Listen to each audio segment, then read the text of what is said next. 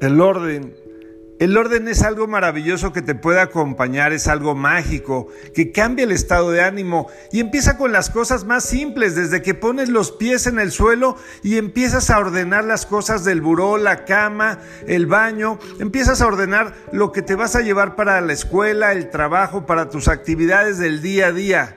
Con orden se encuentra el secreto de hacerlo todo pero de hacerlo todo muy, muy bien.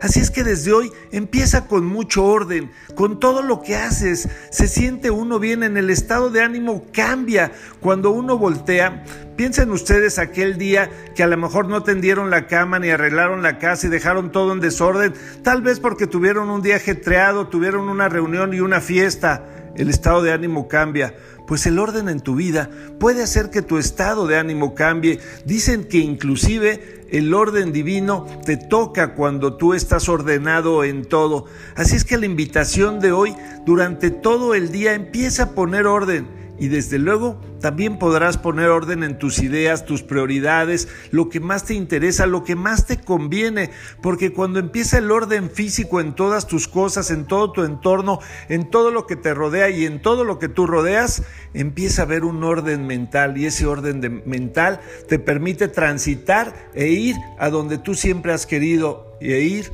donde tú siempre has soñado. Soy tu amigo Ricardo de Antuñano y este es el mensaje para hoy. Un abrazo, bendiciones.